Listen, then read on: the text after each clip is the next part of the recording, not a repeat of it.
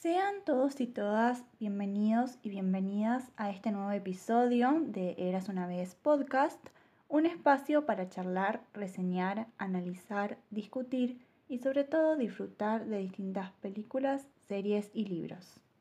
Para el episodio de hoy elegí hablar de uno de mis libros favoritos, escrito por un autor que desde mi perspectiva no es muy apreciado, del cual hay un montón de críticas, de opiniones dando vueltas por ahí. Me refiero a Hippie, el anteúltimo libro escrito por el autor brasileño Paulo Coelho, publicado en el año 2018.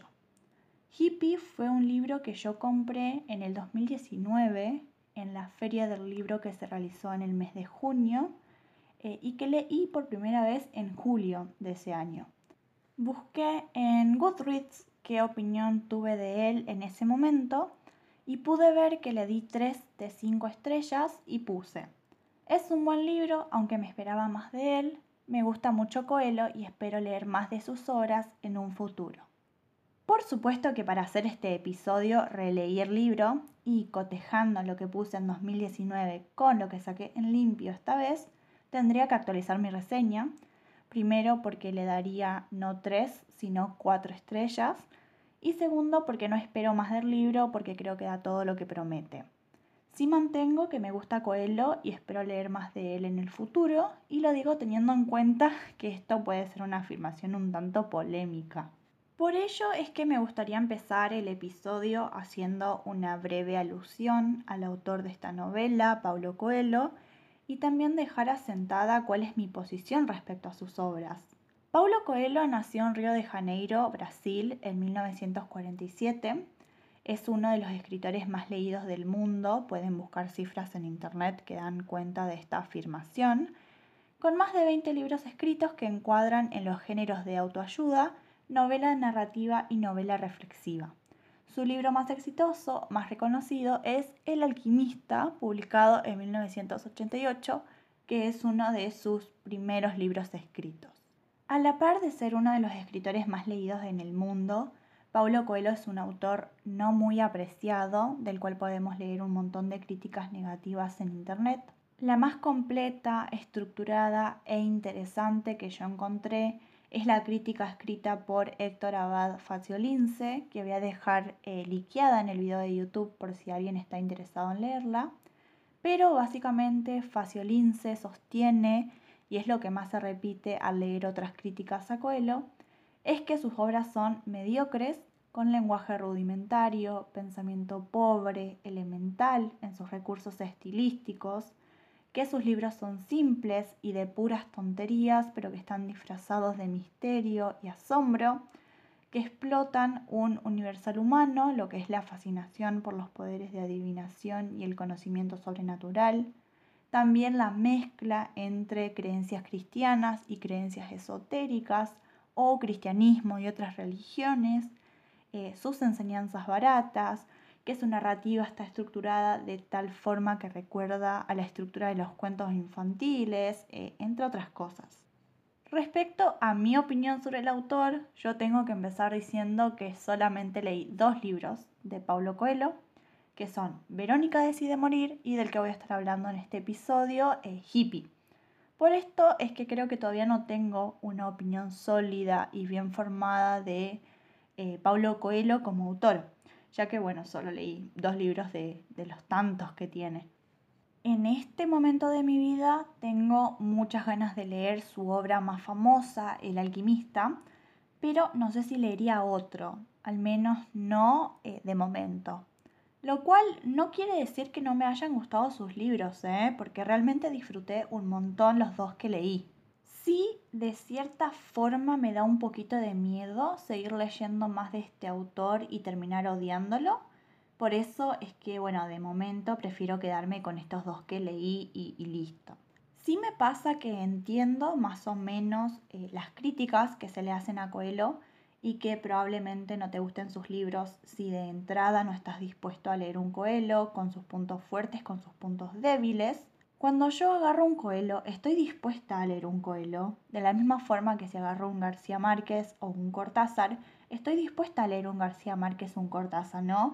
Digo, uno sabe en lo que se está metiendo, uno sabe lo que está por leer. Yo personalmente pienso que Pablo Coelho no es mi autor favorito, no es uno de los mejores escritores que he leído.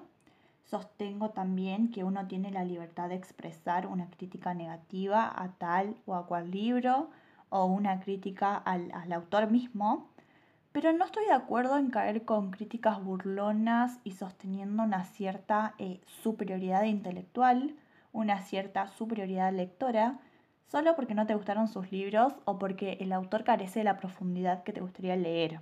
Digo, it's fine, puedes cerrar sus libros, donarlos, venderlos, comprarte un Cortázar o un García Márquez o lo que fuera. No creo tampoco que Coelho esté buscando alcanzar el lugar de estos autores o ser un filósofo. Tampoco estoy diciendo todo esto mientras miro fijamente el artículo de Faciolince del que hablé, porque de hecho este artículo se me hace uno de los más completos y serios que encontré, como ya lo mencioné, aunque sí le encuentro un cierto tono burlón. Eh, estoy hablando en general y desde mi experiencia de haber escuchado o de haber leído un montón de críticas, burlas, chistes o lo que fuera a Coelho eh, y también sobre sus libros.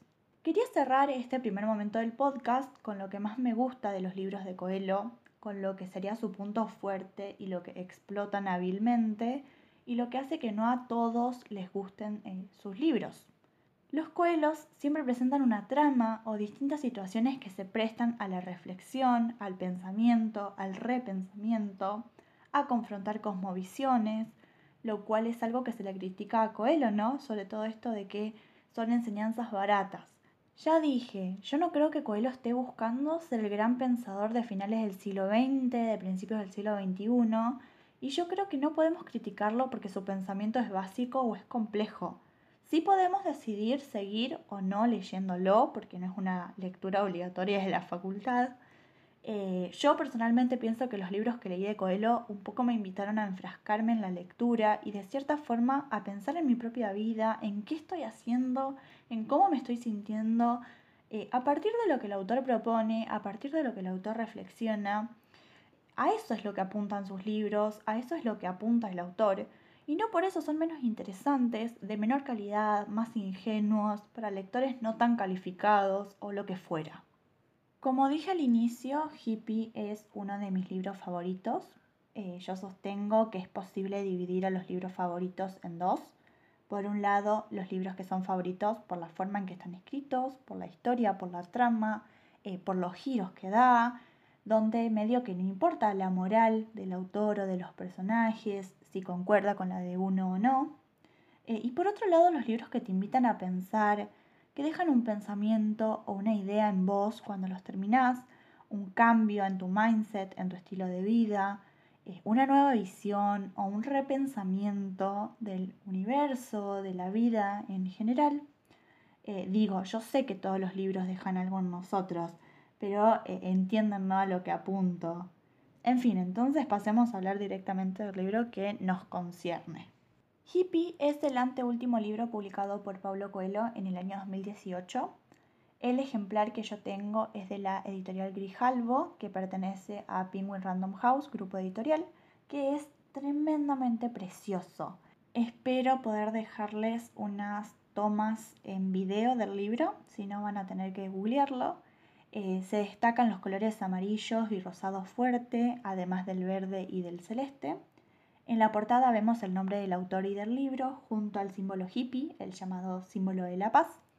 En su solapa delantera vemos una ilustración del Magic Bus, preciosa, junto a la frase Un mundo finalmente libre de opresión. En la solapa trasera vemos una foto de Pablo Coelho de joven, con el cabello largo, barba candado y la camisa desabotonada. Eh, y la pregunta que puede surgir es ¿por qué incluyeron una foto suya de joven y no una actual? Eh, y la respuesta es que Hippie es un libro autobiográfico donde Paulo Coelho nos lleva a revivir el sueño transformador y pacifista de la generación hippie. Y esto es a mí lo que me encanta de hippie, que todo lo relatado es verdadero, es parte de la experiencia personal de Paulo. Y finalmente decir que la contraportada incluye una frase preciosa también, si quieres conocerte, comienza por explorar el mundo. Este libro también está publicado por medio de Planeta de Libros, que tiene una edición también muy linda. No quiero adentrarme demasiado a narrar todo lo que pasa en hippie porque realmente hago esta reseña para motivar a que también ustedes lo lean, pero sí voy a contar un poquito de qué va. Primero que nada tenemos que ponernos en contexto, sobre todo porque es un libro autobiográfico. Tenemos que recordar que el movimiento hippie fue un movimiento contracultural, libertario y pacifista que nació en los años 60 en Estados Unidos. La ciudad de San Francisco fue un lugar clave, la base eh, de este movimiento en contra del sistema, de la guerra, del consumismo, el individualismo, el capitalismo, eh, las costumbres conservadoras y las presiones sociales. Tenemos que tener en cuenta que los años 60, los años 70 en adelante fueron años marcados por la Guerra Fría, la Guerra de Vietnam, las muertes de jóvenes estadounidenses, que fue un poco lo que impulsó el nacimiento del movimiento. Fueron años marcados por el versus entre capitalismo y comunismo. Era sumamente fácil asociar a los hippies con el comunismo que se intentaba combatir y por ende se intentaba combatir a los hippies. En el libro tenemos varias escenas donde el autor relata esa desconfianza, ese rechazo que sufrió eh, de parte de personas en países eh, capitalistas. Tenemos una escena en donde un teniente de policía piensa en esta idea de que los soviéticos utilizaban a personas, es decir, a los hippies, para corromper costumbres y hacer que los ciudadanos se volvieran en contra de su propio gobierno. Además, se mencionan distintos acontecimientos históricos como la Revolución cubana o el Mayo francés, lo que en mi opinión da el toque para que termine de consolidarse como un libro que relata una experiencia personal. No sé si me gustaría tanto si el contexto histórico fuera dado por sentado sin hacer una alusión a él, porque de esta forma es que los lectores pueden situarse mentalmente y lograr meterse mejor en la historia, en el libro se incluye la mirada externa sobre los hippies, el que ves cuando me ves, por decirlo de alguna forma, una mirada muy prejuiciosa. Habla de una multitud de jóvenes con cabellos largos y ropas de colores, insolentes, sucios, que caían en el libertinaje, en el amor libre y en el uso de drogas, una amenaza para la sociedad y las buenas costumbres. Más allá de qué hay de cierto y qué hay de falso en esta descripción, es una descripción muy superficial y pobre, ya que queda más que demostrado que el movimiento, la contracultura hippie, fue algo más que eso. Según el mismo libro, hay una cierta conexión de la cultura hippie con los filósofos cínicos. Uno de estos filósofos, el más representativo, Diógenes de Sinope, Sostenía que las personas debían hacer a un lado todo lo que la sociedad impone y volver a vivir en contacto con las leyes de la naturaleza, depender de poco, eh, contentarse con cada nuevo día y rechazar por completo aquello para lo cual fuimos educados, el poder, la ganancia, avaricia, eh, cosas de ese tipo. El único propósito de la vida era liberarse de lo que no se necesita y encontrar alegría en cada minuto, en cada respiración esta idea se propagó durante el cristianismo cuando los monjes iban al desierto a buscar la paz para lograr el contacto con Dios y se propagó hasta esos años hippies por medio de filósofos que sostenían la idea de simplificar para más felicidad. Yo creo que en sí el libro me encanta por ser sobre el movimiento hippie y las vivencias de estas personas, como esta alternativa a la forma de vivir convencional, eh, con actitudes, costumbres, valores, ideales eh, contraculturales. Me parece que es una buena alternativa para incursionar y aprender un poquito sobre la cultura hippie por medio de una historia que parece ficción, eh, de un modo distinto a lo que sería leer un artículo de historia, tanto para aquellos interesados por esta contracultura como para aquellos que no.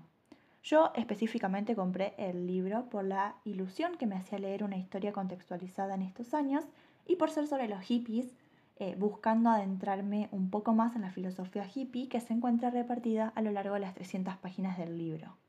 Ya adentrándonos en la historia en sí, el libro empieza poniéndonos en contexto de qué vamos a leer. Empieza contándonos que a fines de los 60 y principios de los 70, con los hippies en auge, existía esta cosa llamada correo invisible, un sistema de divulgación de noticias boca a boca relacionadas a cuál sería el próximo lugar donde se encontrarían los hippies o qué rutas o sendas hippies se recorrerían en conjunto, eh, ese tipo de cosas. En aquellos años se crearon diversas sendas hippies, pero en la que se centra el libro es en la que iba desde Ámsterdam, Holanda, hasta Katmandú, Nepal. Un viaje que duraba tres semanas y que se hacía por medio del Magic Bus, pagando un poco menos de 100 dólares. En este viaje es que se embarcan Paulo y Carla, los dos protagonistas del libro, junto a otros personajes. A lo largo del libro se nos deja conocer la historia de cada una de estas personas, aunque por supuesto vamos a conocer sobre todo la historia de Paulo y Carla, que además viven una cierta historia de amor. Carla es esta chica que decidió abandonar su trabajo cuando descubrió este viaje en autobús hasta Nepal. Sin embargo, no era un viaje que quisiera hacer sola y por ello se encontraba esperando a quien sería su compañero en una plaza de Ámsterdam. Por otro lado, Paulo es este brasileño que llega a Ámsterdam con la idea de quedarse allí un tiempo y luego dirigirse a Londres, cuando conoce a Carla, quien lo convence de abordar el Magic Bus.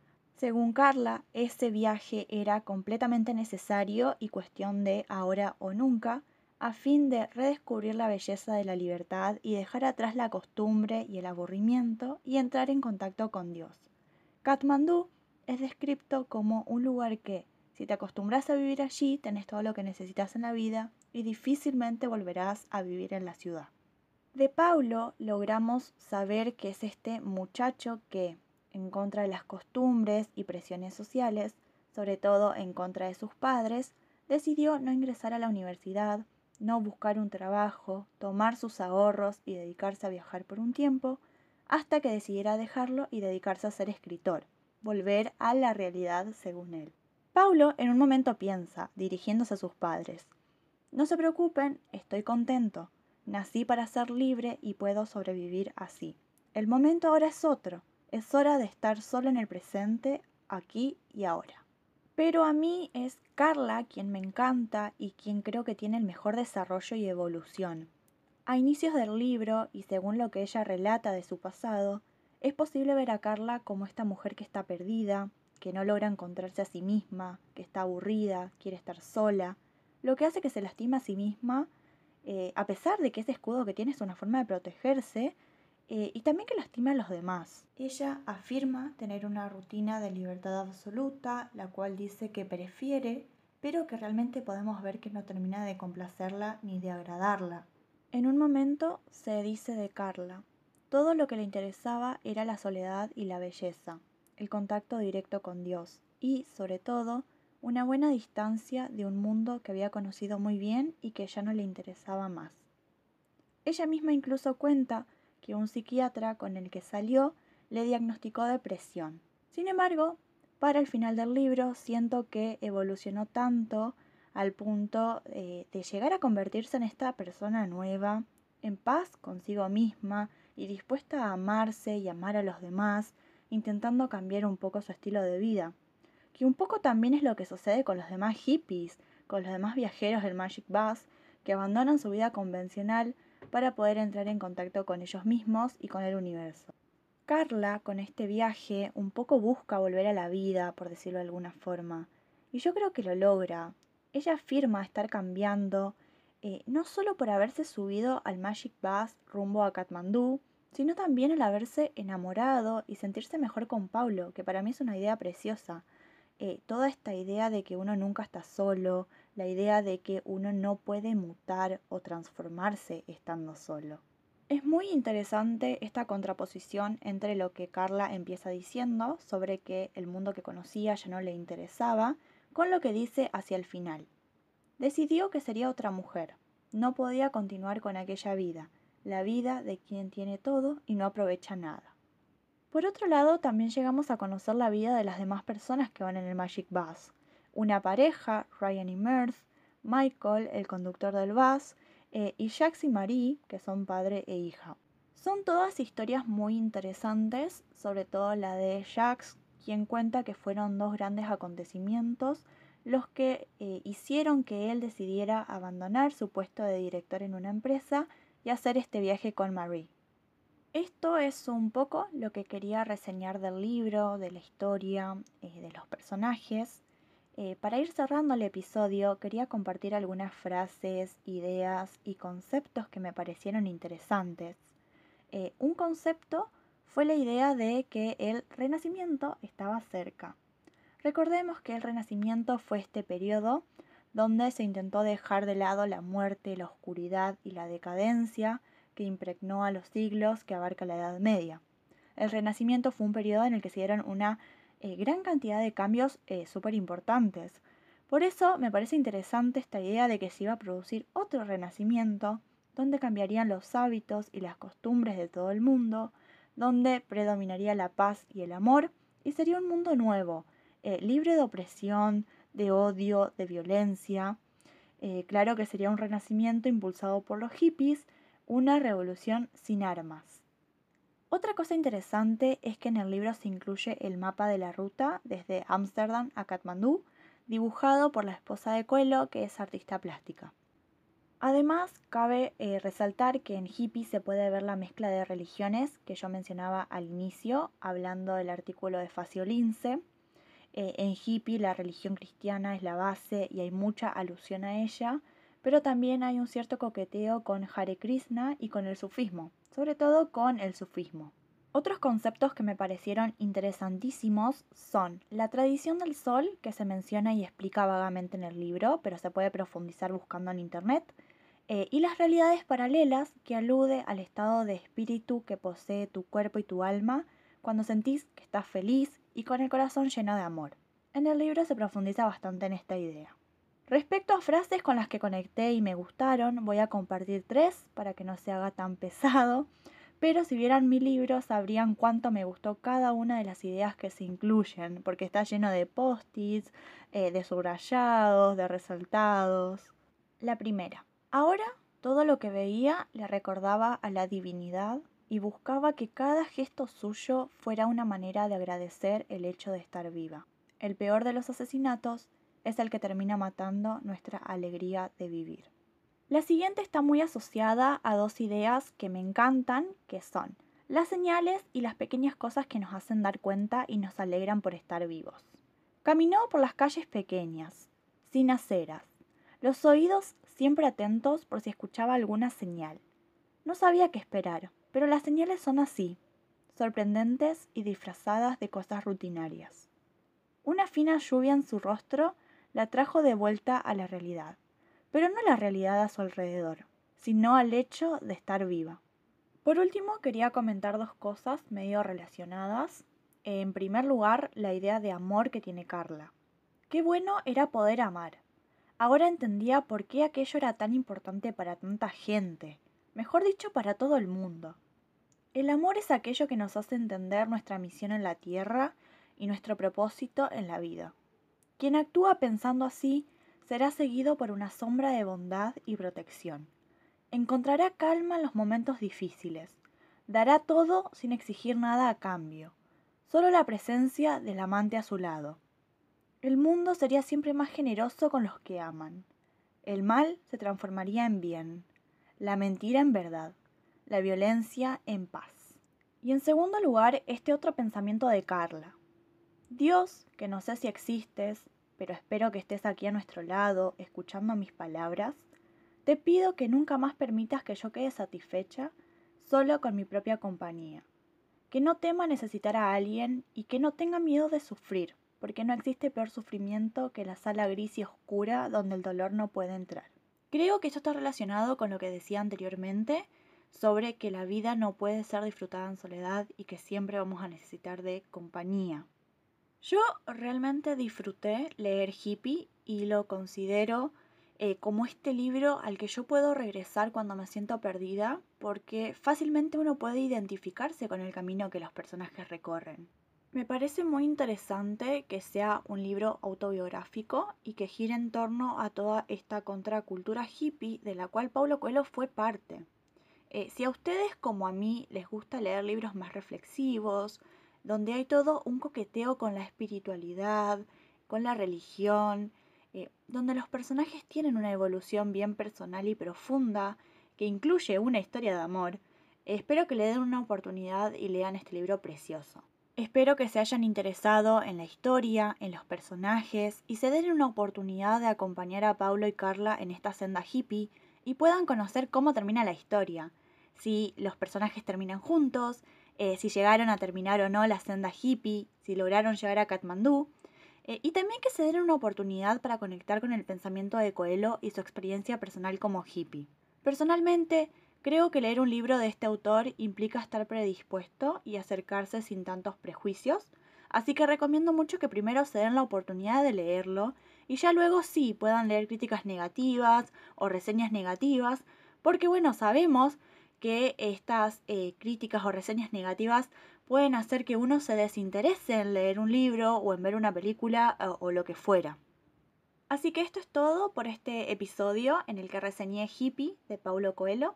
En los comentarios o por Instagram pueden contarme qué opinan de Coelho como escritor, eh, si leyeron este libro, qué les pareció, si tienen ganas de leerlo o no. También pueden contarme qué les pareció este episodio en cuanto a extensión, información brindada, eh, si les pareció excesiva o no, si consideran que la reseña da o no da ganas de leer el libro, si abro demasiado rápido, eh, lo que gusten. Son todos comentarios que me van a ir ayudando a mejorar en cómo enmaqueto y en cómo presento los episodios. Recuerden seguir al podcast si escuchan desde Spotify y si escuchan desde YouTube no olviden darle like al video, comentar y suscribirse al canal. También si comparten el podcast con otras personas me están ayudando muchísimo. Eh, por otro lado pueden seguirme en Instagram, que es donde voy a estar dejando todas las novedades, información y demás. Arroba erasunavez.pod. El link va a estar debajo en la cajita de información. También va a estar el link a la crítica a Coelho de Héctor Abad Faciolince. Eh, por otro lado, toda la información brindada ha sido sacada del libro mismo o de páginas de internet así como de los conocimientos que adquirí a lo largo del tiempo. Si todo sigue bien, el siguiente episodio sale el viernes 10 de septiembre. Eh, no puedo dar ninguna pista sobre de qué será, porque todavía no lo terminé de definir, pero estoy pensando en hablar de una de mis series favoritas, que no es Baby. Así que estén atentos, pero de todas formas siempre va a estar el recordatorio y los links en historias de Instagram. Concluimos así este episodio de Eras una vez podcast, en el que reseñé el libro Hippie de Paulo Coelho. Nosotros nos volvemos a encontrar aquí en el próximo episodio y más regularmente por medio de erasunavez.pod. Eh, un abrazo enorme a todos ustedes que están del otro lado. Gracias por escuchar y nos vemos muy pronto.